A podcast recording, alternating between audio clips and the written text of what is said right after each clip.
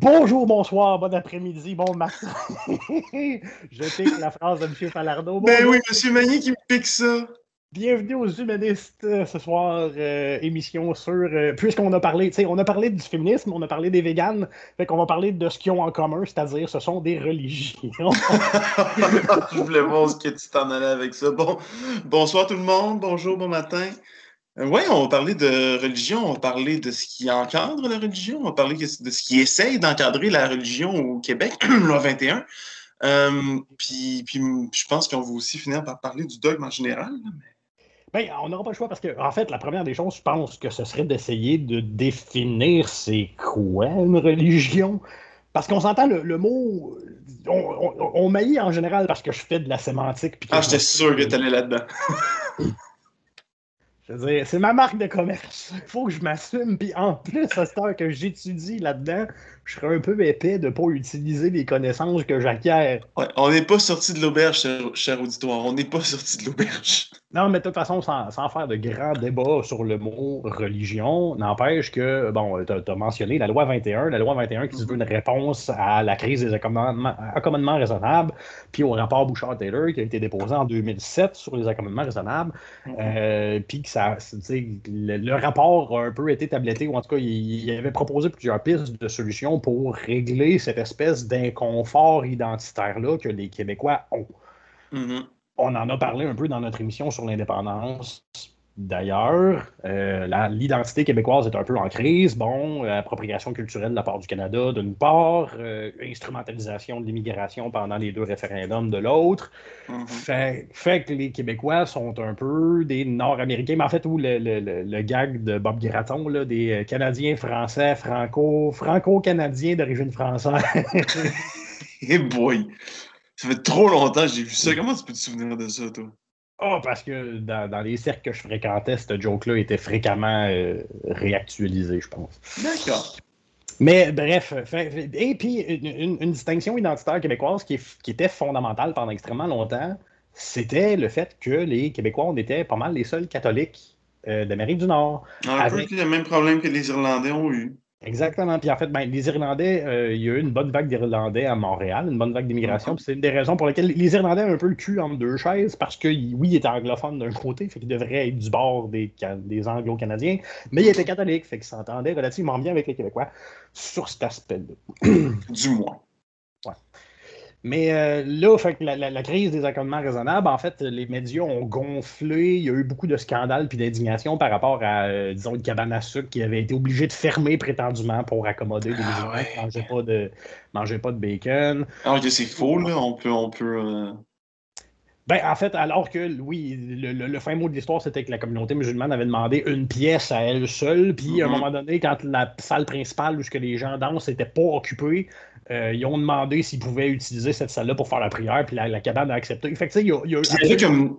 Je pense qu'il y avait comme deux, trois personnes qui étaient dans la salle, puis ils leur ont demandé, puis les deux, trois personnes ont fait il n'y a pas de problème, on, on va s'en aller, tu sais.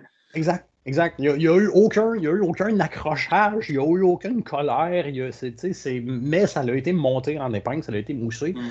Euh, ou bon, des accommodements comme un YMCA qui avait voulu. euh, en fait, il y avait une communauté juive. filles du YMCA, ouais. pour pas voir les, euh, les femmes qui euh, faisaient de l'exercice, de l'activité physique à travers les fenêtres. Fait que, tu sais, il y a- eu quelques. Mais il y en a eu, euh, il me semble que c'était une trentaine ou 27 euh, situations comme ça qui ont été médiatisées. Puis la conclusion, à toute fin pratique, du, du, euh, du rapport Bouchard-Taylor, c'était que c'était un peu des tempêtes dans des verres d'eau. En fait, c'est qu'il n'y a pas de, crise de- d'accommodement religieux, mais il y a une crise de la perception québécoise, que ces événements-là, des, des non-nouvelles un peu saisies par les médias, sensationnalisme, on va étaler ça, on va exagérer ça, bouche-oreille, un peu téléphone, téléphone arabe.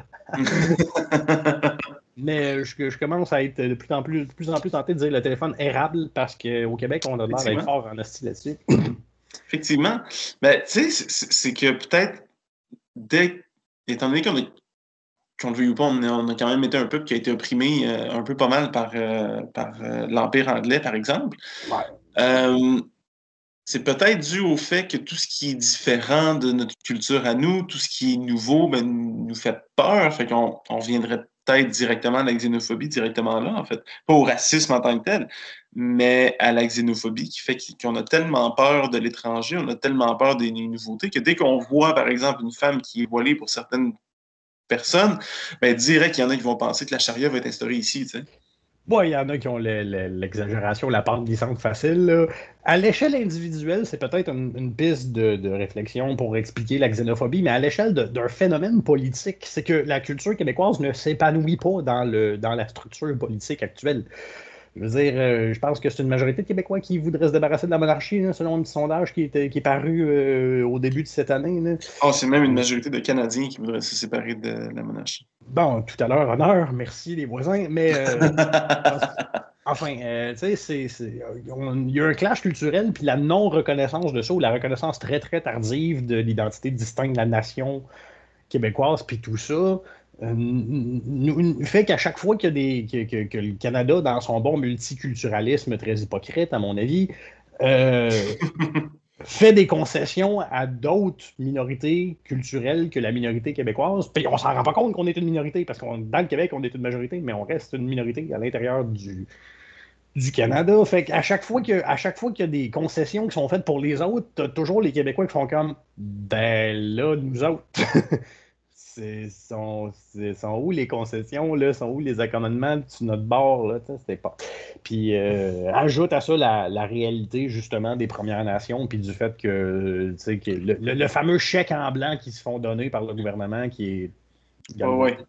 Oui, ben un petit peu, parce que s'il y en a bien qui, qui leur demande pas trop leur avis pour faire grand chose, c'est bien eux autres. Là. Ah ben, moi, j'espère qu'on va les écouter pour la mine à ciel ouvert qui va se faire à Saint-Michel-des-Saints.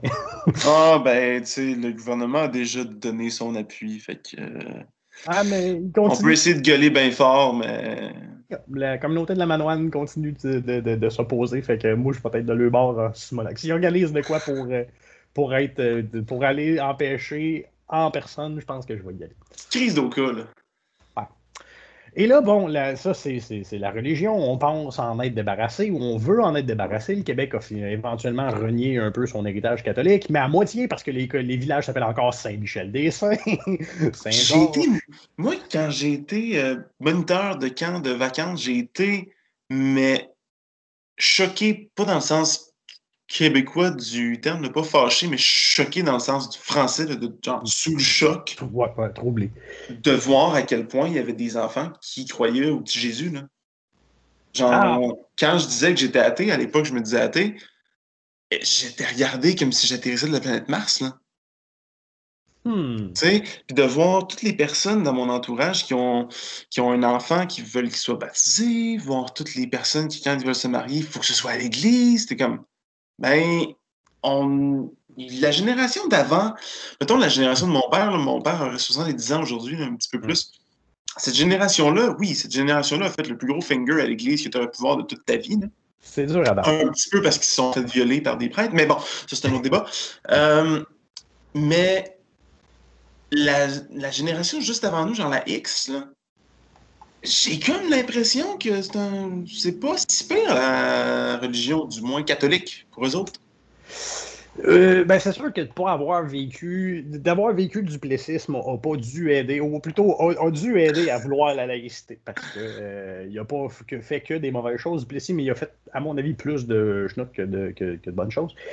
Entre autres parce qu'il était assez accoquiné à, à la religion. L'autre affaire aussi, c'est qu'en en, retirant les domaines de la santé et de l'éducation aux, religieux, puis en le laïcisant, ben, il a fallu qu'on se mette à engager des profs, des infirmières, des, des, tout, tout le, pas des médecins, mais tout, tout ce qui supporte, dans le fond, les, enseignants, c'est carrément, c'était carrément les religieux, mais euh, les infirmières ou tout, tout ce qui est. Euh, je te cherche un terme bien précis pour tous les travailleurs de la santé autres que médecins.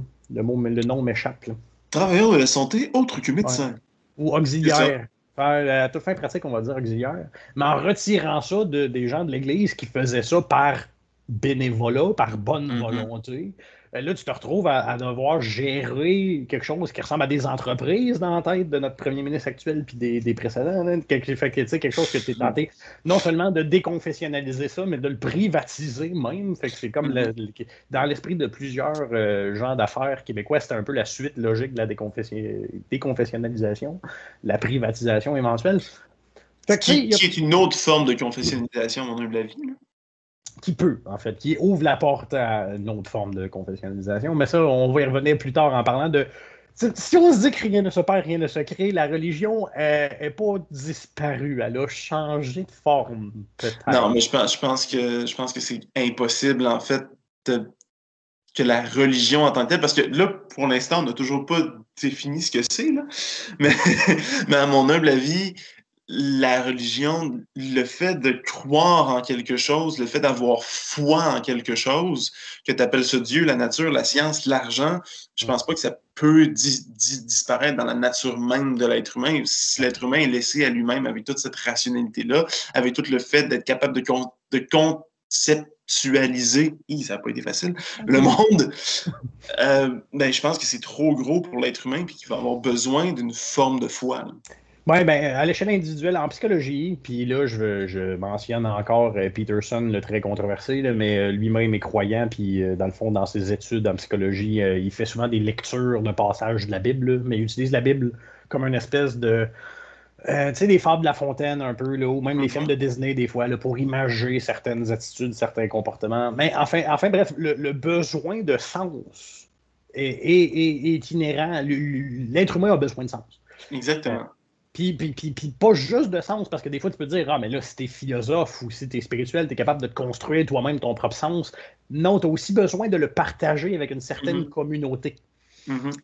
Fait que t'as besoin de en fait le terme technique c'est faire communauté avec certaines personnes. Puis mm-hmm. la religion répond à ce besoin-là de ah ok ben on est en train de tous euh, pratiquer les mêmes rites, on est en train d'avoir tous les mêmes superstitions, dans le mhm. meilleur des mondes, on est conscient que c'est des superstitions. Dans le pire des mondes, non, on prend ça pour du cash, la Terre est plate, puis euh, Toyo. puis on vote pour Trump qui va nous débarrasser des, des pédosatanistes. Exactement. Mais tu sais, bon, euh, fait, fait tu sais, la superstition, il y a même des, des, célébrités, des joueurs de hockey. Toi-même, quand tu jouais au hockey, tu avais peut-être une petite superstition d'avant-match vraiment niaiseuse, mais que tu pouvais pas t'empêcher de faire. J'écoutais tout le temps deux fois la même chanson en, en film. Ah, quand même quand même. C'était euh, ma superstition. J'écoutais deux fois euh, Undead de Hollywood Undead en, en boucle deux fois avant de rentrer sur la glace. OK. Ben, c'est ça. On veut dire que ça te servait à craquer. C'est pas parce que ça te portait bonheur ou c'est pas parce que c'est pas la même paire de bocs que tu mettais à tous les matchs ou. Euh, non, mais c'était une forme de, de, rituel parce que si j'embarquais pas sa, sa glace avec ça, ça fait l'impression que je jouais un mauvais match. Ouais, bon, bon, mais tu as aussi une, une, une, question de conditionnement, finalement, dans les superstitions. Mm-hmm. C'est que ça finit par avoir un effet bénéfique parce que tu crois que ça a un effet bénéfique. Puis si tu l'as pas, si tu l'as pas, tu crois que tu n'as pas l'effet bénéfique, fait que tu sous-performes parce que, tu sais, c'est l'effet. C'est placebo, là. Ouais, exactement. Fait que tu as, toute la portion psychologique. Puis bon, quand c'est des superstitions, entre guillemets, ben là, ton, ton rythme, justement, il était, il était approché dans ce sens-là. C'est-à-dire que, tu sais, je me crains, mais je m'en même temps. Mm-hmm. Tu disais deux fois, OK, tu sais, ça, a un petit côté rationnel. Tu pourrais l'écouter il y a qu'une fois puis dire, OK, c'est correct, j'ai ma dose, je vais, je vais botter les culs sur, la glace. Mais non, non, non, deux fois. Fallait que ce soit deux fois. Bon. Fait qu'on a tous ces, ces, ces besoins-là, ces pulsions-là, et je pense qu'en rejetant très violemment celle qu'on avait, on avait une religion qui, était euh, extrêmement, euh, je veux dire, imparfaite. Euh, imparfaite mais puissante. Oui, ben, tu sais, c'est qu'il y avait ça, c'est que si tu avais besoin de faire communauté, ben, dans la chrétienté, tu faisais communauté avec un milliard de, croyants, de, chrétiens. Ça doit être quelque chose comme ça. Ça reste encore la religion la plus pratiquée dans, dans le monde. OK, OK, j'aurais cru que l'islam l'avait dépassé. Mais non, OK, ben, ils doivent être relativement. Encore. Ils sont relativement proches, ils sont pas très loin quand on regarde le judaïsme euh, qui est extrêmement loin derrière. Ouais. Quand je te dis extrêmement loin, c'est que c'est dépassé par l'hindouisme, c'est dépassé par le bouddhisme, c'est dépassé par, euh, par d'autres religions qu'on connaît encore moins, nous, occidentaux. Hmm. C'est assez, assez, particulier de, de, regarder ça? Il me semble que je l'avais vu sur Wikipédia. Je vais essayer de trouver la page de Wikipédia puis la source, d'où ça venait en plus pour le mettre en euh, c'est drôle que tu mentionnes le judaïsme aussi, parce qu'un fun fact que j'ai appris récemment par rapport au judaïsme, c'est que dans les tests de quotient intellectuel, mhm. la communauté juive est, euh, une donnée aberrante un peu. Leur QI est globalement plus élevé que la moyenne. Pour vrai? Bonne marge, ouais. Puis bon, après ça, il y, y, en a qui disent Ouais, ben, le, le, test de QI lui-même est raciste parce que tu as d'autres communautés, tu as d'autres ethnies qui sous-performent à ça.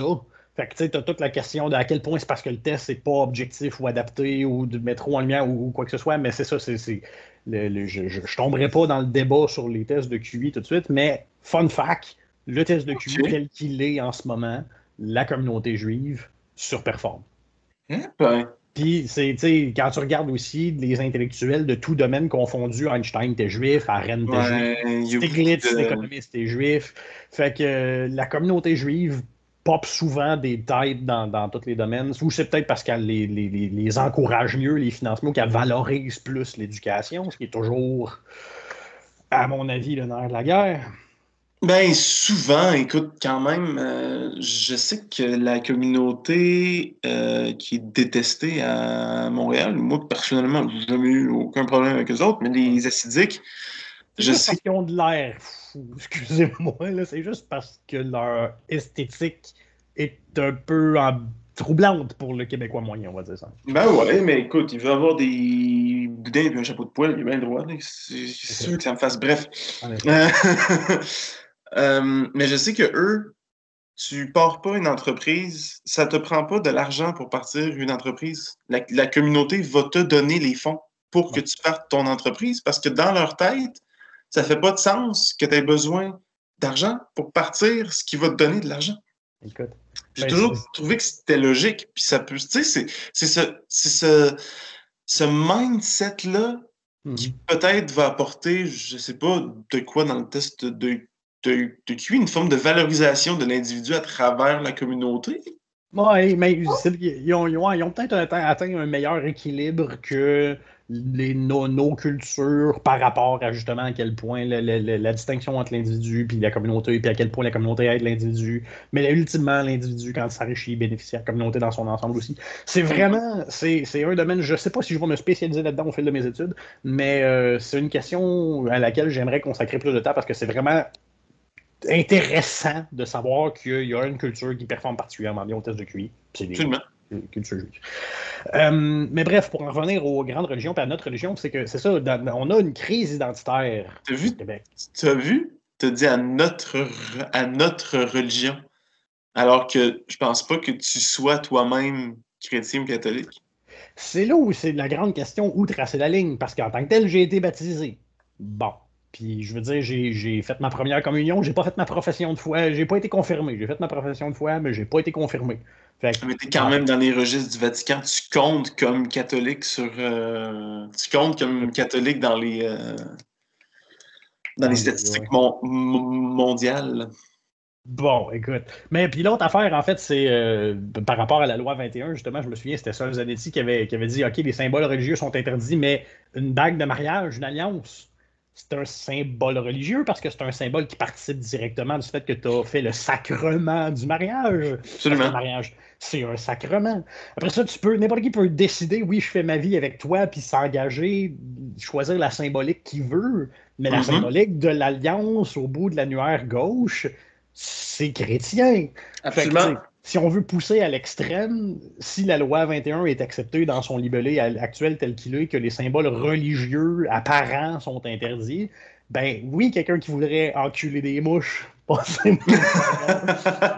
oui, pelleter des nuages, s'enfarger d'un fleur du tapis euh, pourrait, ou de, nos jours, en plus, les gens qui sont offensés, on leur donne raison assez facilement. Fait quelqu'un qui dirait qu'il est offensé parce qu'il s'est fait servir ou euh, traité par un médecin, une belle médecin qui avait une bague au doigt pourrait décider de faire comme Hey, la loi 21 n'était pas respectée. Mais le pire, c'est qu'il n'y aurait pas tort. Ben, c'est ça la grande question, en fait. C'est pour ça, d'où l'importance de définir. Je pense que c'est ça qui était un peu manquant dans toute la discussion qui a précédé. Puis même à l'heure actuelle, c'est que la loi 21, elle va interdire les signes religieux. Mais c'est quoi un signe religieux? Effectivement. Qu'est-ce qu'une religion? Oui.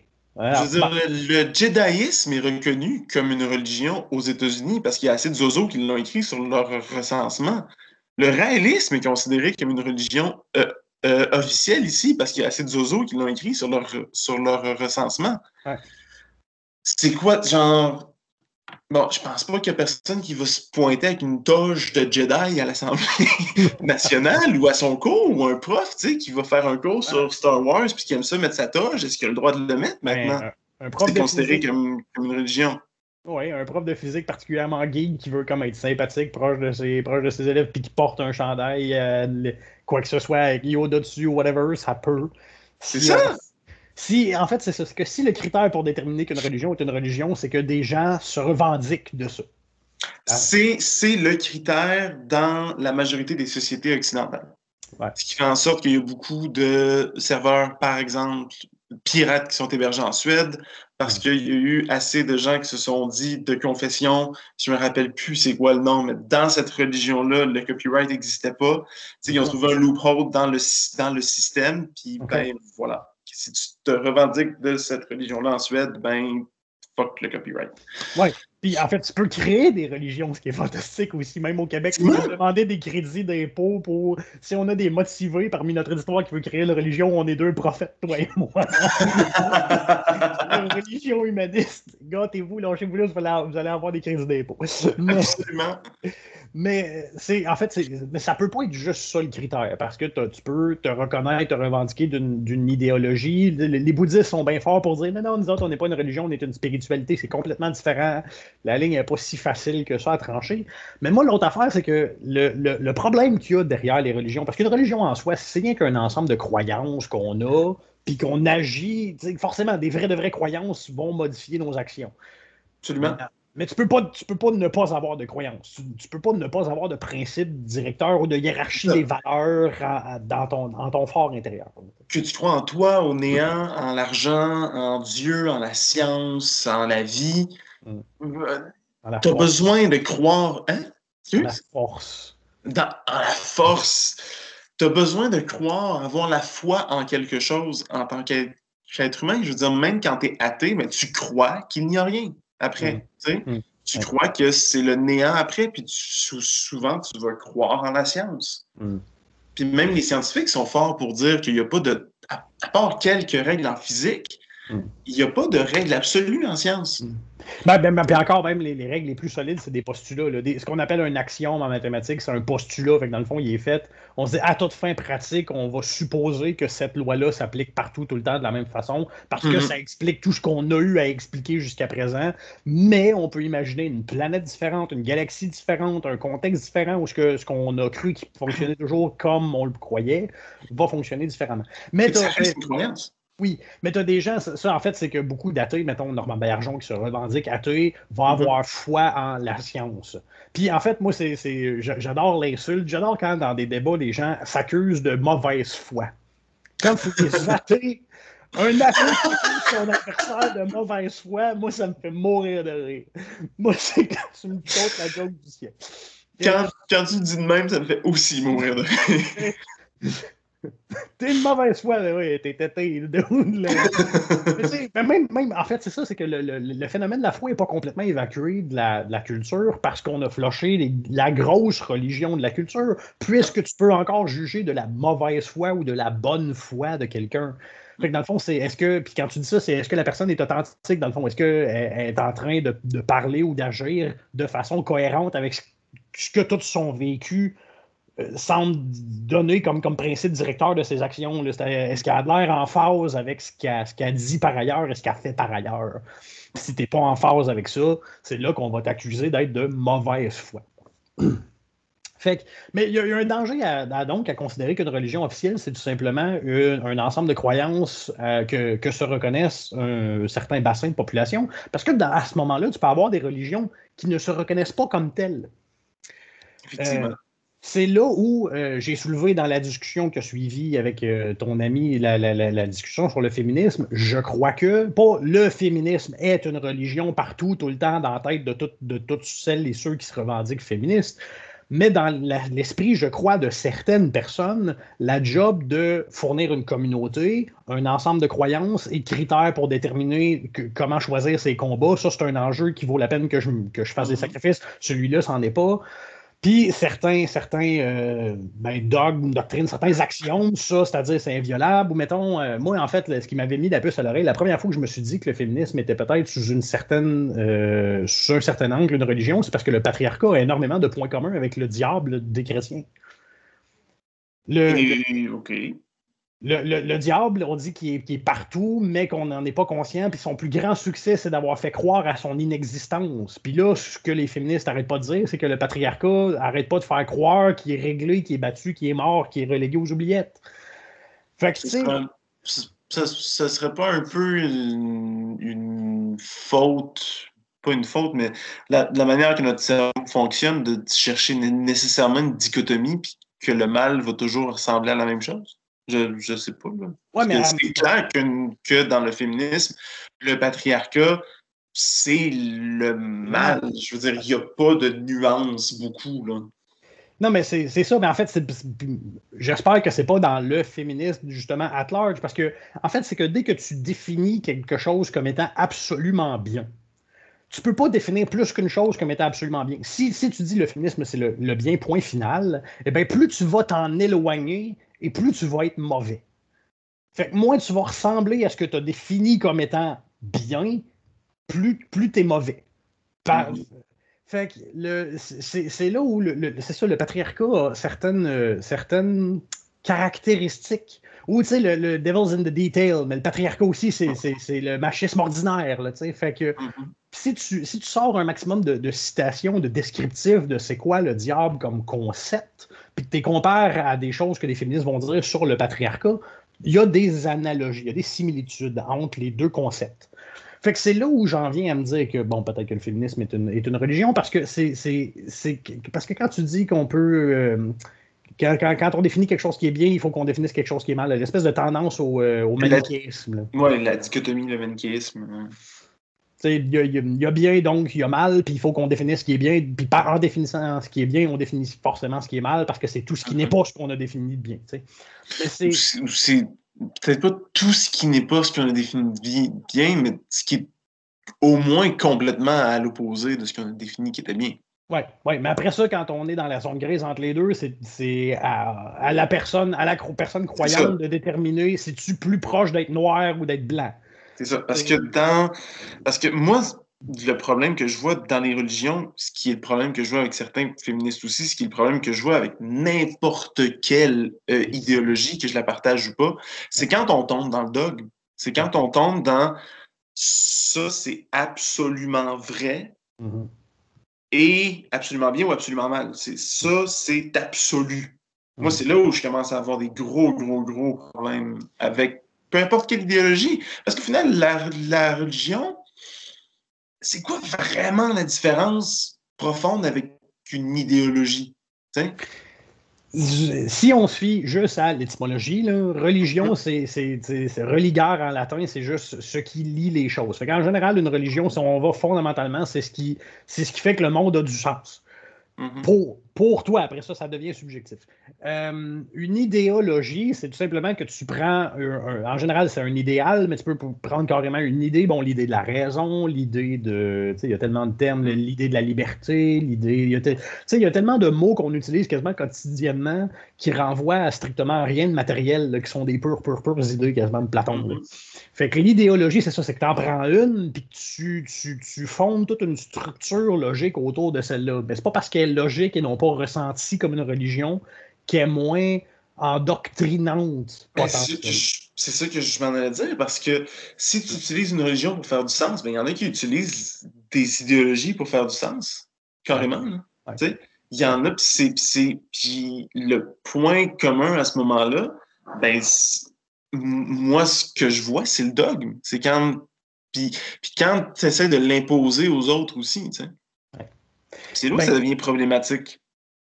Exact. Le, problème, c'est un peu comme euh, déterminer quand est-ce qu'une idéologie ou une religion tombe dans le dogme. C'est un petit peu comme, aussi difficile que de déterminer à partir de combien de cheveux exactement un mm-hmm. homme est chauve. Mm-hmm. Tu sais, c'est. Puis, vas-tu être plus préventif, c'est-à-dire que dès qu'il commence à avoir des airs de dogme, on va, on va couper ça là, ou tu vas-tu être plus permissif, laisser attendre en disant Ouais, mais c'est pas si pire, c'est pas si pire, c'est pas si pire, puis finalement te faire mettre devant le monstre que ça peut créer éventuellement. Moi, je me suis fait mettre devant le monstre qu'un dogme peut créer. Là.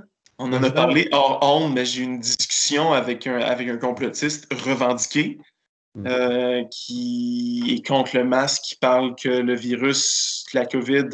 Ah oui, puis il me disait aussi que il faut dire le COVID parce que c'est un virus et non pas une maladie. J'ai essayé de faire comprendre c'est quoi une maladie. Puis, bref, il y a, c'est un faux débat complètement. Le sexe. Ah, mais complètement, on s'en fout, que ce soit le ou là. Euh. Moi, je m'entends. Je corrigerai jamais personne pour, pour un ou l'autre.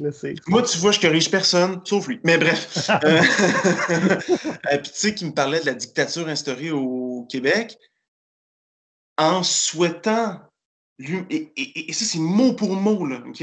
J'ai pas eu son accord, puis je pense que je ne l'aurais pas parce qu'il ne me parle plus. Mais j'aurais aimé mettre, prendre un screenshot de la conversation puis la mettre en lien dans le même paragraphe, il, démonise la dictature sanitaire mmh. tout en souhaitant l'imposition d'un totalitarisme numérisé transhumain. T'es comme. Mais, est-ce que tu te rends compte de la bêtise que tu es en train de dire? Non, non, il s'en rendait pas compte du tout quand j'ai essayé de faire comprendre que ben, le totalitarisme et la dictature, c'est quand même, je veux dire, ça french pas mal ensemble, tu sais. Il était barré, il a dit que j'étais insultant parce qu'il y avait des propos dogmatiques. Mm. Mais c'est vrai, j'ai été face au monstre que le dogme peut créer, vraiment face au monstre. Tu sais, des fois, tu en entends parler des extrémistes religieux, que ce soit de l'islam au Moyen-Orient ou que ce soit des conservateurs euh, d'extrême droite ici avec leur christianisme un petit peu trop. Euh, bref. Ouais, les pétro-évangélistes, comme on dit. Mais c'est ça. Mais de les voir vraiment, d'échanger avec ces gens-là, c'était la première fois que j'ai été, fait, j'ai été mis face au monstre. Ouais, le, ce qui est dangereux aussi, c'est un vrai concept. Je l'avais juste mentionné au début de l'épisode précédent, mais la dissonance cognitive. Quand, mm. quand, quand quelqu'un te pointe de façon très claire, très, très indéniable, qu'il y a une contradiction entre ce que tu dis, entre deux choses que tu as dites, ou entre ce que tu fais et ce que tu dis, vice-versa, mm-hmm. tu, vas tomber dans une espèce de mindset. Tu, tu vas être mindfuck mais c'est pas agréable, ça. En fait, c'est pour ça que c'est tellement pédagogique d'être capable d'être comme socratique, puis de pointer à quelqu'un ses contradictions, puis de la forcer, forcer la personne à réfléchir. La personne taillit quand tu fais ça. Le Socrate, il a fini par se faire condamner à mort parce que ça, ça faisait mm-hmm. tellement chier tout le monde. Mais ce qu'il faisait essentiellement, c'est qu'il provoquait des dissonances cognitives chez les gens pour qu'ils se rendent compte de l'incohérence, puis qu'après ça, ils rectifient, ils corrigent, ils nuancent, ou ils apprennent, ils apprennent à mieux discerner à mieux distinguer ce qu'il faut faire, ce qu'il ne faut pas faire, puis dans le fond, ils remettent la, machine intellectuelle en marche. Ce qui est le parfait antidote au dogmatisme, en fait. S'il est suivi. S'il est suivi. Euh, puis en fait, tu as d'autres dangers parce que même des champions de l'antidogmatisme, mettons Norman Baillargeon, auteur du petit cours d'autodéfense intellectuelle, puis l'autodéfense intellectuelle, ça sert d'abord et avant tout à te protéger de, toute tentative d'endoctrinement, que ce mm-hmm. soit académique, pédagogique ou financier, ou peu importe les, des, des, schemes pyramidaux, euh, des Ponzi schemes, enfin, peu, peu importe sous quelle forme, ben, même lui, des fois, si tu regardes ses positions politiques très affirmées sur certains sujets, par exemple, la loi 21, justement, mm-hmm. tu te dis, hmm, hmm, c'est pas parce que tu es, apte à bien détecter les angles morts dans les discours des autres que tu n'as pas nécessairement aucun angle mort toi-même. Puis ça, c'est un exercice euh, éternel. Mais je vais citer Anna Arendt, les contradictions sont souvent au cœur des pensées des grands hommes. Oui, mais en fait, c'est, en fait euh, euh, les, grands, les grands philosophes les grands hmm, hommes. Et femmes, parce qu'Arendt aussi en est En général, mais, mais j'ai cité Arendt sur homme parce qu'elle parlait spécifiquement de, comme, de Marx, puis je me rappelle plus de, qui d'autre, mais c'est elle qui a spécifiquement utilisé le mot homme. je ne sais pas si c'était voulu ou si c'était parce que c'était dans l'air du temps ou si la traduction est mauvaise, mais. Ouais, Puis pendant extrêmement longtemps, l'homme avec un H majuscule voulait dire l'humain, c'est rien qu'on se on se sauvait une syllabe, c'était un peu nono. Là. Mm-hmm. mais, euh, mais en fait, c'est ça. Deneau, lui, à un moment donné, dans une conférence à laquelle j'ai assisté, disait que dans le fond, que le, le, jour 1 d'un philosophe, c'est quand tu. C'est quand tu c'est un trauma, dans le fond. C'est quand tu mhm. constates justement une, une, niaiserie, une, contradiction flagrante que tout le monde fait, passe à côté, ou la répète, ou l'embrasse, puis l'utilise, puis tu fais comme, mais ça ne se peut pas que vous ne voyez pas ça. Ça ne se peut pas. Fait que dans le fond, puis, puis, là, tu explores la contradiction après ça, puis effectivement, ben, il y a des, des paradoxes. Là, tu, peux, tu peux te rendre fou à penser à un paradoxe, si tu veux. Là. C'est ben, moi, qu'on se dise les champions des droits et libertés des êtres humains en Occident, mais qu'on exploite des pays au Congo, qu'on exploite des pays au Congo, mm. qu'on exploite des gens au, Congo pour payer mm. nos, téléphones littéralement un dixième du prix, ou qu'on continue à vendre des armes à l'Arabie Saoudite, mm. pour moi, c'est la plus grosse contradiction qui existe dans la société occidentale. Ouais. Ah, je sais pas si c'est la plus grosse. Il y en a beaucoup des contradictions. Puis, ah. Ben, ça, c'est une contradiction. On parle même pas encore d'un paradoxe, mais un paradoxe. Non, effectivement. Un paradoxe, c'est genre pour Sartre, tu es condamné à être libre. Ou euh, de nos jours, euh, ce qui est à la mode, en fait, ce que, ce que Huxley, notre ami, me dit, qui est un peu le, mien, mon paradoxe, c'est que euh, tu es unique comme tout le monde. Effectivement. Fait que, tu sais, t'es pas exceptionnel ou t'es pas, unique comme tout le monde. Fait que, tu sais, bon, des, paradoxes comme ça. Puis en, fait, c'est ça, c'est que la majorité des gens, ou le réflexe humain ou même primitif facile, quand tu fais présenter une contradiction comme celle-là, c'est de chercher un dogme, une religion qui, la résout pour toi. Mm-hmm.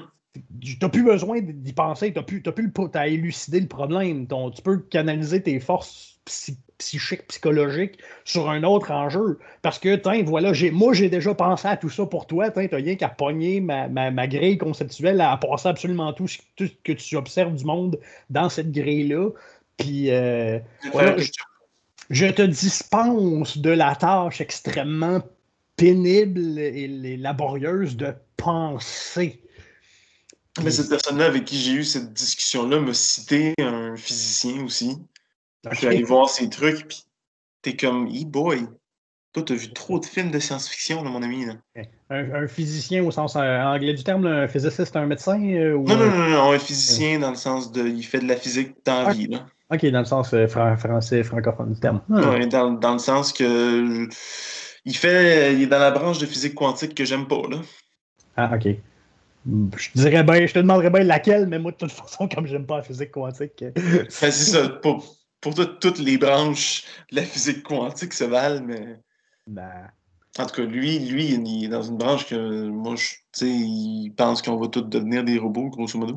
Qu'on va tous devenir des consciences à l'intérieur d'un, d'un ordinateur. Bref, un peu comme la matrice. Ouais, ouais, ouais, ouais. Ça peut virer dystopique assez facilement, ça. Mais euh, en fait, c'est ça. Bon, on convient, tous ceux qui ont un problème avec les choses religieuses, de quelque forme qu'elles soient.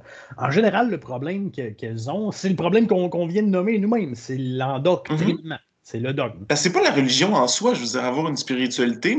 Je suis de ceux qui pensent que c'est sain avoir une spiritualité. Ben, je pense que c'est confirmé scientifiquement que c'est sain d'avoir une, spiritualité. Que, les gens qui disent qu'ils croient en quelque chose sont globalement en meilleure santé mentale que les gens les plus existentiellement cyniques, si on veut. Euh, puis bon, chez, les intellectuels aussi, tantôt je disais qu'il y, avait énormément de juifs qui étaient dans les hautes sphères intellectuelles, mais en général mm. aussi, les hautes sphères intellectuelles, c'est des gens qui croient en un dieu de philosophe, comme on dit souvent, mm-hmm. En fait, euh, moi, j'avais carrément donné une conférence à McGill sur la religiosité cosmique d'Einstein, parce qu'Einstein se disait lui-même profondément religieux. Mm-hmm. Fait que, bon. Mais là, on a une loi sur la table en ce moment qui est en train de passer les tests des tribunaux. En fait, la loi 21, mm-hmm. euh, pour, en, maladroite, à mon avis, tentative d'élucider le problème de l'identité québécoise, la recherche de sens, du manque de, de principes autour desquels faire communauté, etc. Euh, il y a eu la charte des valeurs à Drainville pendant le bref gouvernement marois. Puis c'est drôle, ça, ça n'a pas passé. Après ça, les libéraux ont proposé tout simplement faire ben, à visage découvert. Fait que ça occulte carrément la question religieuse, justement. C'est rien mm-hmm. que tu donnes et tu reçois des services étatiques par à visage découvert. Avec ton identité bien, bien claire. Moi, tu, me connais, je suis absolument pas libéral dans l'arme, mais euh, sur celle-là, j'aurais penché pour une alternative semblable à celle-là. Et là, bon, il y a eu la loi 21 euh, qui passe en ce moment le test des tribunaux. Personnellement, si mm-hmm. elle passe cette loi-là, c'est que là, de la, façon qu'elle a été faite, on dirait que le but de la CAQ, c'était de conforter les gens les plus xénophobes dans leur idée que la, charia est une menace ou l'islam est une menace ou bon que, le problème c'était les autres ou que les immigrants fallait leur mettre fallait leur serrer oui un peu parce qu'ils l'avaient trop facile du côté du Canada puis comme nous le Québec fallait qu'on répare l'injustice. Enfin bref. Fouille-moi quoi mais le but de la loi était visait spécifiquement puis de toute façon, dans les faits, cette loi-là va contraindre beaucoup plus les religions qui portent un symbole visible. Effectivement, ben oui. Parce que, tu sais, les religions, c'est drôle, cette loi-là a fait, a fait consensus auprès des athées puis des catholiques. Mm-hmm. Les catholiques, c'est parce qu'à part leur alliance de mariage, ils n'en portent pas de signes religieux. Du moins pas visible. Tu sais, tu peux avoir ta petite croix au cou, mais c'est bien rare que tu vas mettre ton gros bling au-dessus de ta cravate, là, tu sais. Puis, de porter ta croix au cou, c'est pas euh, une obligation au sein de ta communauté. Il n'y a pas de pression sociale. Si t'en portes une, ah, euh, tant mieux. Je suis capable de voir que tu es un chrétien toi aussi, un catholique toi aussi. Mm-hmm. Mais si t'en portes pas, ça m'empêche pas. Tu pas, pas un, moins bon catholique parce que tu portes pas de croix. Non, effectivement. Tandis que chez les musulmans et chez les femmes musulmanes spécifiquement, la pudeur est une valeur qui a beaucoup plus d'importance que chez nous. Puis le, mhm. se cacher les cheveux, l'idée c'est de réserver cette très belle partie du corps féminin à son époux. Mhm. ou à, sa famille immédiate, parce que de toute façon, ils l'ont vu quand tu quand, quand étais bébé. Fait que, tu sais, c'est pas la même dynamique. Fait que d'interdire bêtement ça, ça va, ben, en fait, ça, ça, ostracise davantage une communauté, la communauté musulmane, et plus spécifiquement la communauté des femmes musulmanes. Ça l'ostracise encore plus qu'elle l'est déjà. Communauté qui l'est déjà beaucoup quand même. Ben, depuis 2001, depuis le 11 septembre 2001, euh, je ne je, n'en vis pas. Puis en fait, puis depuis, je je sais pas c'était en quelle année, là, mais le, massacre à la mosquée de Québec. Oui, ben oui, ben oui, ben oui, ben oui. Sais, on a peur des terroristes. Il y a même Lisée qui s'était permis de dire qu'il faut vite légiférer ses vêtements pour pas qu'un musulman cache une bombe, qu'un terroriste cache une bombe dans ses vêtements-là. Mais le dernier attentat terroriste, au, sens le plus pur de la lettre qu'on a, eu au Québec, c'était euh, un blanc qui a, tué du monde à la mosquée de Québec. Là, c'est un bon québécois, l'expression que je déteste le plus, mais dans ce cas-ci, je vais l'utiliser de souche. tu sais. parce que des bouts, tu te demandes s'il n'y avait pas le QI d'une souche aussi. Mais, mais pour faire un geste comme celui-là. Mais euh, bref. Mais en même temps, ce gars-là, lui aussi était endoctriné. Oui. Oui, oui, c'est craqué. C'est ça, c'est que l'endoctrinement est tellement difficile à détecter puis à arrêter c'est pas c'est pas un c'est pas un enjeu aussi facile à régler que, que, via cette loi-là. Mais là où je veux en venir, c'est qu'à supposer qu'elle passe le test des tribunaux, parce que le Canada, lui, est très bon, il est hypocritement multiculturaliste, est-ce que je cherche? Je pourrais faire un épisode là-dessus. Ben oui, mais in a nutshell, la raison pour laquelle je trouve hypocrite, c'est que multiculturaliste, c'est comme si toutes les cultures étaient sur un pied d'égalité, alors que non, il y a une culture dominante qui est la culture anglaise, puis toutes les autres sont obligées un peu de danser puis d'accommoder autour de cette culture canadienne, entre guillemets, là. Fait que c'est, oh, on est toutes une belle grande famille, amis égaux, ouais, mais quand, when, when shit hits the fan, quand, quand il faut faire des sacrifices, on va sacrifier les minorités et non pas la majorité. Euh, ethno-culturel. Fait que c'est là où, tandis que l'interculturalisme, tel que prêché par QS, c'est pas, c'est justement pas, on va se faire croire qu'on est tous égaux dans la structure. C'est, non, non, il y a une culture qui est dominante, mais on va, on va travailler à intégrer, on va, on va modifier notre culture avec ce que vous apportez, personne immigrante, puis on va vous outiller à pouvoir vous épanouir au sein de notre structure. Fait que c'est pas un laisser-faire, entre guillemets, comme en économie, ça peut être une espèce de laisser-aller. C'est beaucoup plus euh, proactif. Structuré. Ouais, ouais, genre. Où tu veux en venir? c'est que si la loi passe, parce qu'en ce moment, en ce moment même, elle est entre les mains de la Cour supérieure du Québec, si je ne m'abuse, euh, la loi 21, et advenant le cas qu'elle passe le test ultime, personnellement, et là, je, c'est un appel à notre auditoire, s'il y a des avocats, s'il y a des gens formés en droit de quelque façon que ce soit, personnellement, si la loi 21 passe telle qu'elle est, j'aimerais que la cravate soit considérée comme un symbole religieux. et, si on revient à notre idée du dogme, ben, d'être obligé de porter une cravate, au final, tu m'as donné un exemple en Nouvelle-Zélande d'un Maori qui portait un habit Maori et qui s'est fait dire ben non, tu peux pas rentrer parce que tu n'as pas tel, tel truc. Même à l'Assemblée nationale ici, c'est pas un homme, donc la cravate c'est peut-être pas le meilleur exemple, mais Catherine Dorion qui s'est fait taper ses doigts parce qu'elle avait un coton watté, puis qu'après ça, s'est fait taper ses doigts parce qu'elle avait un tailleur qui était trop sexy. Fait que là, t'es comme, OK, mais où est-ce que tu veux qu'on soit? Mais la cravate est un peu obligatoire à l'Assemblée nationale. Pourquoi? Tu sais, c'est. Même dans le cas qu'elle soit pas obligatoire, la cravate. au moins. Oui, mais, mettons, c'est pas, mon problème n'est pas avec le niveau de pression sociale qui a à une cravate nécessairement. Mais c'est qu'est-ce que ça représente? Si, on haït le voile parce que ça représente la, la soumission des femmes, la cravate, elle représente quoi, elle? Ah, c'est une mode? Non, je m'excuse, une mode, ça va et ça vient. Les modes, les pantalons pattes d'éléphant, une, mode, ça peut durer une dizaine d'années, mais éventuellement, ça se résorbe, ça disparaît. Mm-hmm. Là, on peut pas, on peut pas dire que la, cravate, c'est une mode, parce que ça doit faire fucking 100 ans que ça roule. Mm-hmm. Hein? Fait que puis, on, le sait, en fait, comme on disait avant l'émission, moi, j'ai un plus grand malaise quand, quand il faut que j'interagisse avec quelqu'un, un homme en veston cravate, qu'avec une femme qui porte un voile ou qu'avec un homme qui porte un turban ou, peu importe quel autre symbole. C'est mm-hmm. que la, la cravate, c'est de l'autorité artificielle. Effectivement. La, cravate, c'est quelqu'un, c'est bon, généralement un homme, mais il y a des femmes aussi, puis euh, auprès des trans qui, veulent porter la cravate. Avril Lavigne avait déjà porté la cravate dans une espèce de geste d'éclat ou quoi que ce soit. Mm-hmm. Mais, mais c'est de l'autorité facile. C'est OK, on va me prendre au sérieux. Aujourd'hui, j'ai besoin qu'on me prenne au sérieux, donc je vais mettre une cravate. Eh oui. Aller à son entrevue pour un job, souvent il y a des gens qui vont mettre une cravate. Euh, je regarde Narco euh, en ce moment. Puis euh, quand Pablo, il voulait se. Pablo, euh, je l'appelle par son petit nom, mais c'est ça. Monsieur euh, Escobar voulait se présenter, ben, on lui a dit euh, Tu peux pas rentrer si tu n'as pas de cravate. Oui, oui, bon. bon. je ne sais pas, c'est ça, à quel point la tenue de ville est forte au Québec et au Canada, mais même là, c'est que la symbolique, c'est le problème du voile, c'est sa symbolique. C'est même pas sa symbolique du point de vue de ceux qui la, de, celles qui, le portent, le voile, c'est sa symbolique. De notre point de vue à nous qui ne le portons pas. Mm-hmm. C'est ça le problème. C'est sa symbolique qu'on lui projette dessus. Eh bien, la symbolique qu'on projette sur la cravate, c'est pas mon père puis majuscule est plus fort que le tien, comme dans les religions, puis ce qui est un problème. C'est je suis plus fort que toi. Mm-hmm.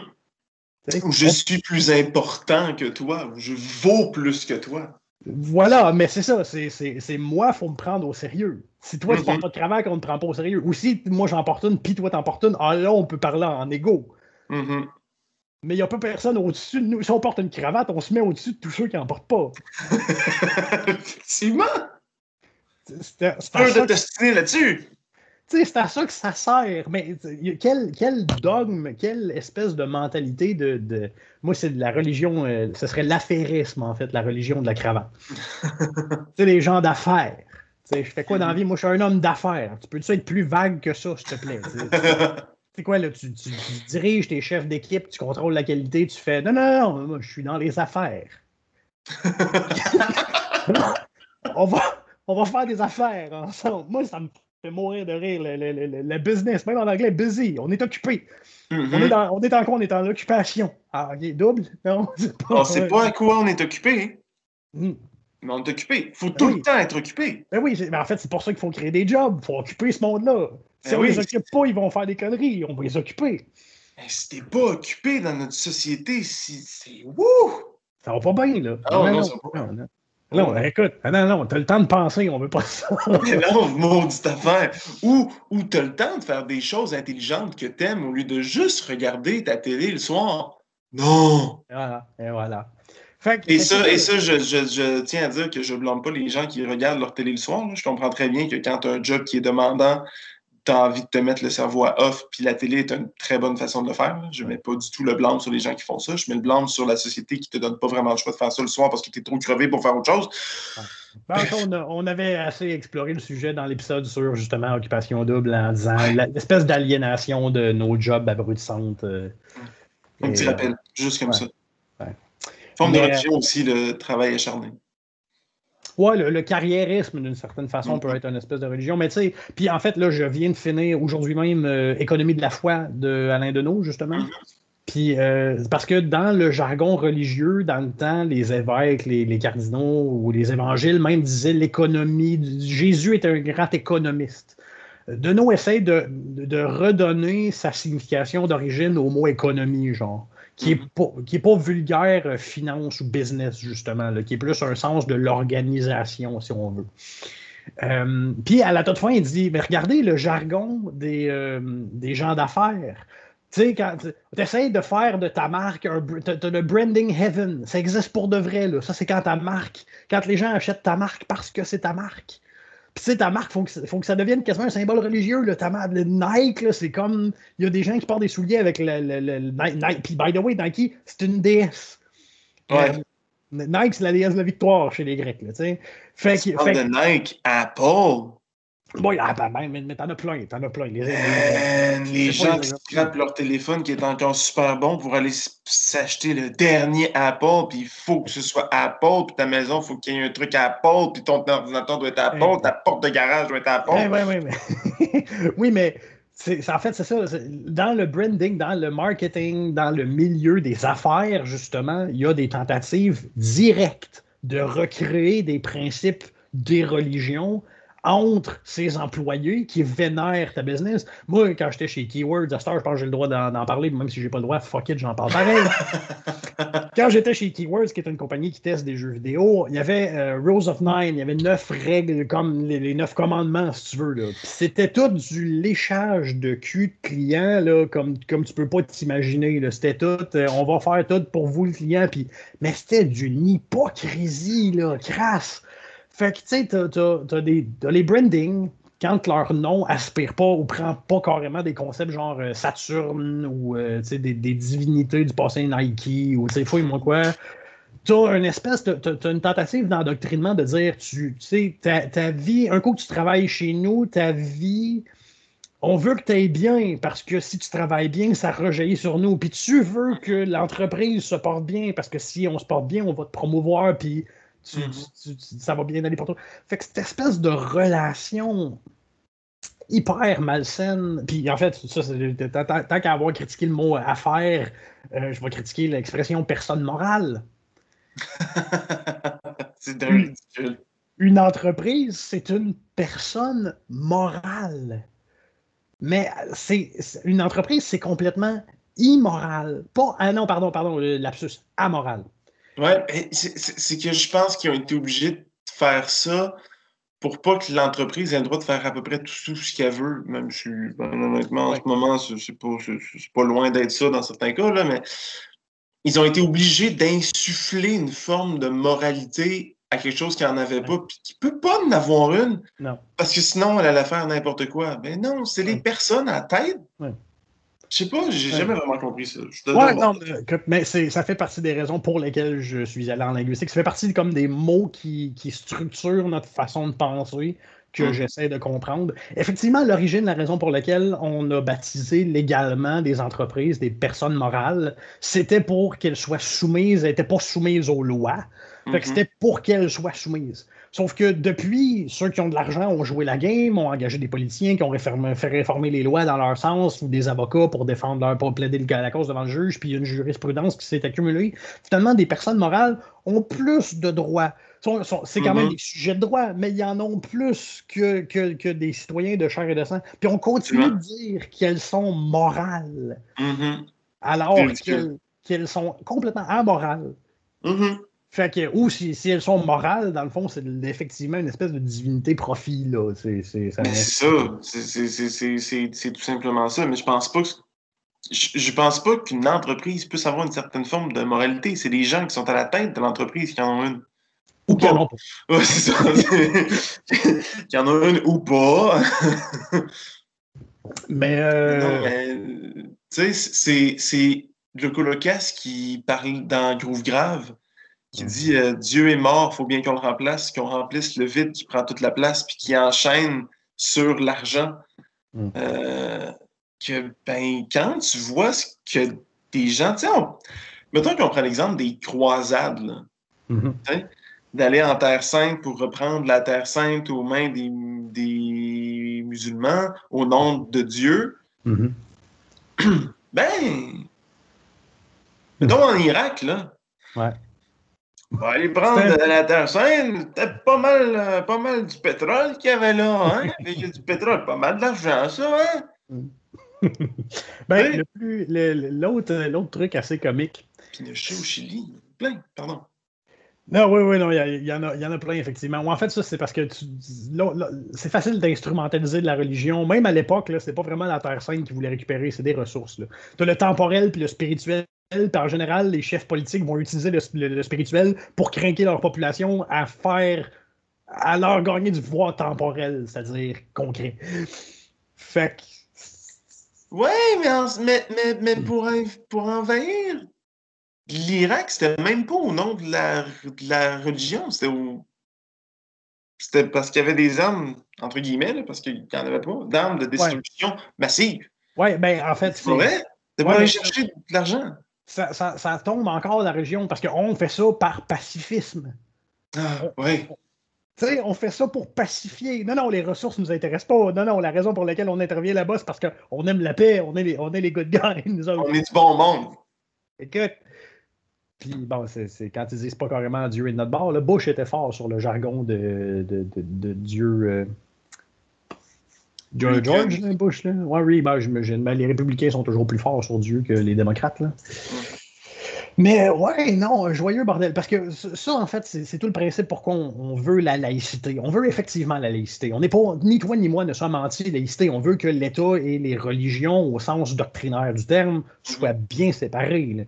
Mm-hmm. Mais justement, laïcité n'est pas non plus anti-religion. Pas du tout c'est pas que tu veux pas que ça existe, ou c'est pas que tu veux pas les reconnaître, ou c'est pas que tu veux créer deux, deux, vitesses de citoyens, ceux qui ont tous leurs droits parce qu'ils n'ont pas de religion, puis ceux qui, ceux qui, sont, qui ont des contraintes parce qu'ils en ont une. Mais c'est que, que dans la laïcité, tu as deux concepts aussi. Tu as la laïcité inclusive et la laïcité exclusive. Ou, grosso modo, si, si, je vulgarise de la manière que je le vois, quand tu es dans une laïcité qui est exclusive, un peu comme en France, mais tu veux que tout le monde ait l'air pareil, ta religion, c'est chez vous. Dans mhm. une laïcité qui est plus inclusive, c'est tout le monde a le droit de pratiquer sa, sa, sa, sa religion dans la limite de la légalité déjà en place. Ben, en fait, mhm. c'est là le débat que j'ai souvent avec des athées. bon, tu te dis plus athée, mais euh, on a un ami athée avec qui j'avais. C'est que la laïcité, c'est pas euh, fuck la religion. La laïcité, c'est la religion. La, la, laïcité, c'est supposé être la religion, on s'en calisse. Oui, c'est ça. ça n'a pas d'importance. On va, on va mm-hmm. enlever le pouvoir politique à la religion, non pas en la démonisant. En fait, ça, ça y en donne du pouvoir d'une certaine façon. mais en, en l'ignorant, en s'en foutant. Tant mm-hmm. aussi longtemps qu'elle respecte les droits de l'homme, tant aussi longtemps, et en fait les droits humains, l'absus encore d'employer homme pour les deux sexes, mes excuses. Mm. Mais euh, et voilà, et voilà. Mais euh, à, ce compte-là, c'est ça, c'est que puisque la loi 21 telle qu'elle est faite en ce moment cible une minorité déjà ostracisée, en se disant ouais mais non, elle s'applique à tout le monde. Ouais, dans, la théorie oui, mais dans la pratique non. mm-hmm, non, j'en Ben, moi, je, pousserais, tant, qu'elle soit instaurée, je la pousserais jusqu'à dire, ben, il y a une religion, ou en tout cas, il y a des doctrines avec, mm-hmm dont, les préceptes sont le trickle-down economics, l'économie du ruissellement, euh, dont les, préceptes sont quand tu portes une cravate, t'es plus important que quand t'en portes pas. Euh, dont les prémices sont euh, si tu fais pas assez d'argent, tu peux pas te présenter en politique parce que tu seras pas un bon politicien de toute façon. Effectivement. Fait que, tu sais, toutes ces espèces d'idées, même euh, John James Charest avait instauré, euh, pour, pour être ministrable, il fallait que la, la, la, personne qui se présentait amène au parti au moins 100 000 de financement. Ah, mais c'est une honte! Mais oui, mais oui, c'est une honte. Mais euh, qu'il a été au pouvoir pendant 12 ans, pareil. Mais tu sais, bon.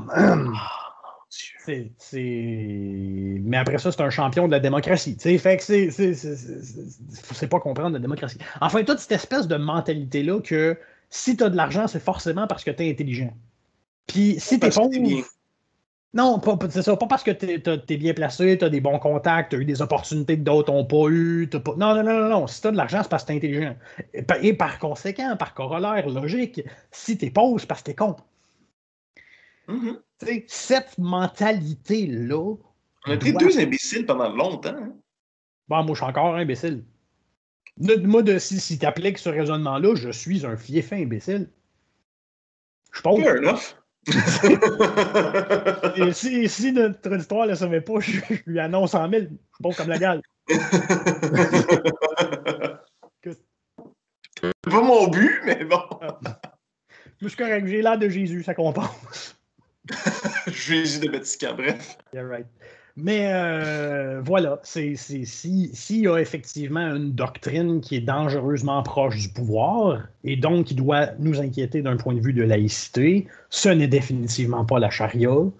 À mon avis, c'est définitivement plus la doctrine de la haute finance, l'affairisme, en fait. Mm-hmm. Puis mm-hmm. une façon de lui faire un pied de nez, puis de ramener tout ce beau monde-là un peu plus d'humilité, parce que c'est ça, quand tu portes une cravate, c'est ton humilité qui prend le bord. Mais les meilleurs politiciens de l'histoire de l'humanité, genre Marc Aurel, étaient aussi les politiciens les plus humbles. Mm-hmm. Je vais revenir avec lui, mais Pepe Mourica en Uruguay, c'est pas mal un des êtres humains sur lesquels j'ai lu qui était le plus humble que je, que je puisse imaginer. Mais c'est ça, en fait, puis encore, je vais faire chier encore avec de l'étymologie, mais humble, ça veut genre dire Humble, ça veut dire être proche de la terre. Là. Ça veut dire avoir les pieds sur terre, en fait, là, à la, mm. base. Là. Comparé à ce qui se passe au-dessus, dans le ciel ou quoi que ce soit. Fait que la cravate étant une espèce d'élévation artificielle, les gens qui la portent quotidiennement ou pour qui c'est pratiquement un outil de travail pour l'espèce d'effet psychologique que ça a quand ils interagissent avec des gens qui en portent une aussi ou avec des gens qui en portent pas, toute cette espèce de culture-là doit prendre le bord. Ce serait intéressant. Voilà. Tout à fait d'accord. Je militerai à tes côtés.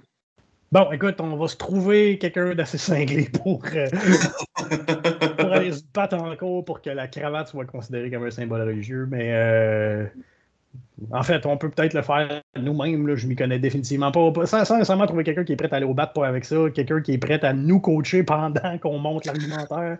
Ça, ce serait plus facile. Parce que moi, je m'en allais dire. Euh, je vais peut-être avoir des cours de droit bientôt, mais t'es définitivement pas assez pour représenter en cours une idée comme ça.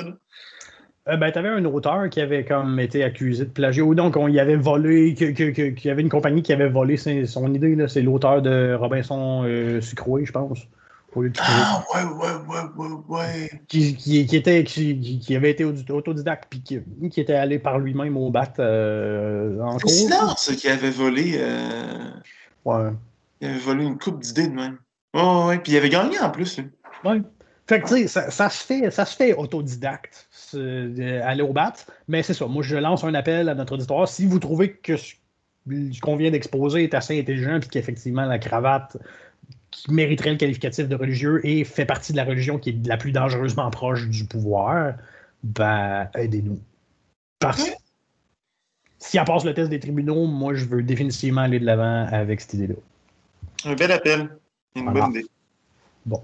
J'espère que. Hein? J'espère que notre histoire va trouver aussi. Bon, ça m'étonnerait qu'il ne le trouve pas. Sinon, venez nous donner vos arguments pour qu'on ne devrait pas faire ça. Oui, effectivement. Ça, euh, ça, ça serait un débat que je serais extrêmement intéressant à avoir. Quels seraient les arguments pour ne pas considérer la cravate comme un symbole religieux? Mm-hmm. Mm. Est-ce qu'il y a personne qui se revendique de, de, de la religion d'affairisme? Ouais. Mais. C'est la seule chose à laquelle je peux penser. Ouais. En, tout cas, il, y a une culture assez commune puis qui se manifeste dans assez de rites et assez de, assez de comportements ayant un impact social pour que C'est ça, ça dépend comment tu définis religion, puis c'est exactement ça l'argumentaire qu'il faudrait monter pour convaincre un juge de faire appliquer 21 dans ce sens. Effectivement. Voilà. Donc, moi, ça fait le tour de ce que j'ai à dire sur ça la Ça fait le tour sur ce que j'ai à dire aussi. Alright, j'ai comme l'impression que j'ai parlé beaucoup plus que toi cette émission-ci. tu avais plus de choses à dire, mais dans l'autre avant, je sais pas si tu l'aurais écouté, mais j'ai parlé plus que toi aussi. Hein. Il y a des émissions, tu sais, sur, sur, les deux premières, je monopolisais pas mal, pas mal la place. Bon, fair enough. Ça arrive. Enfin, ça, ça fait le tour pour aujourd'hui. Absolument. On toujours un plaisir. Ben, toujours un plaisir, toujours un plaisir. Et toujours un plaisir d'avoir votre feedback. Moi, j'en ai moins que PC. Je euh, je sais pas si je suis plus intimidant ou je suis plus sauvage. J'ai moins de feedback. toujours un plaisir. Pourtant, j'ai pas un feedback qui. Bref, bon, on parlera pas de ça là, mais allez nous dire à nous deux. Tiens. Ouais, ouais. Si vous Comment... dites à moi, dites-le à Manu aussi commentez, commentez quand vous voyez notre, euh, notre publication. C'est une bonne place pour avoir des discussions. Mélanie l'a fait, puis elle s'est pas, euh, je veux dire, elle s'est pas retrouvée six pieds sous terre, non? Non, je ne l'ai pas trop euh, troublé. Ah non, je pense qu'elle a bien tenu son bout, puis qu'elle. que... Bref, c'est un bon exemple à suivre. Allez lire ça sur le féminisme. On a assez dérapé, fait que je te laisse le mot de la fin. Eh ben, je vous dis, je vous souhaite une bonne soirée, une bonne deux semaines et des petits bisous dans le cou langoureux. Mangez vos légumes. Non, mangez des tomates. Mangez des tomates pour faire changement. Pas trop parce que c'est de l'arsenic là-dedans. C'est vrai. Ciao tout le monde.